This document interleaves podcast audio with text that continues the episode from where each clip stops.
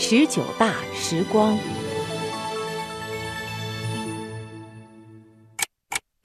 贵州台江，银匠吴水根的每一天都是从这叮叮当当的敲打声中开始的。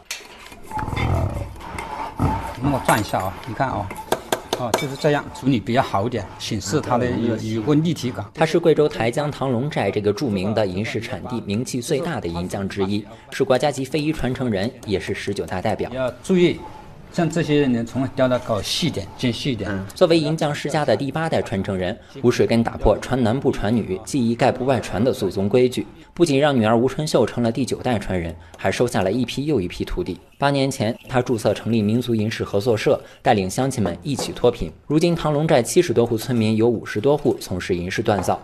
吴水根说：“让全世界越来越多的人被苗族银饰吸引，是他的心愿。要有国家保护这个，要让大家能够知道，要来学习我们这个。马上要去北京开会了，临行前，吴水根和徒弟们围坐在院里的石榴树下，说着美好的未来。我希望我们的村子越来越干净，希望更好、更优秀的老师能到我们乡下这里来。重庆两江新区，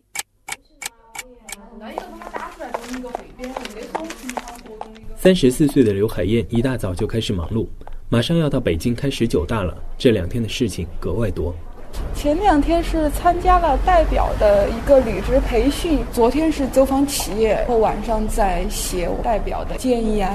刘海燕做过十年记者，转行搞基层党务工作还是这两年的事。这里就是我们的党区服务中心。他所在的两江新区新系列楼宇园区已入驻非公企业一千多家，从业人员两万多人，党员就有一千两百多名。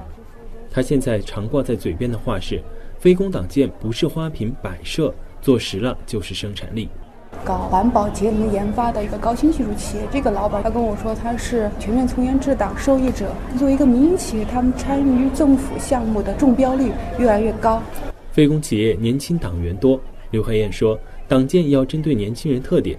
前几天我听你说那个搞金融的一个企业，他是主动你听，他正在和同事们讨论怎么用年轻人喜爱的方式搞下一个活动。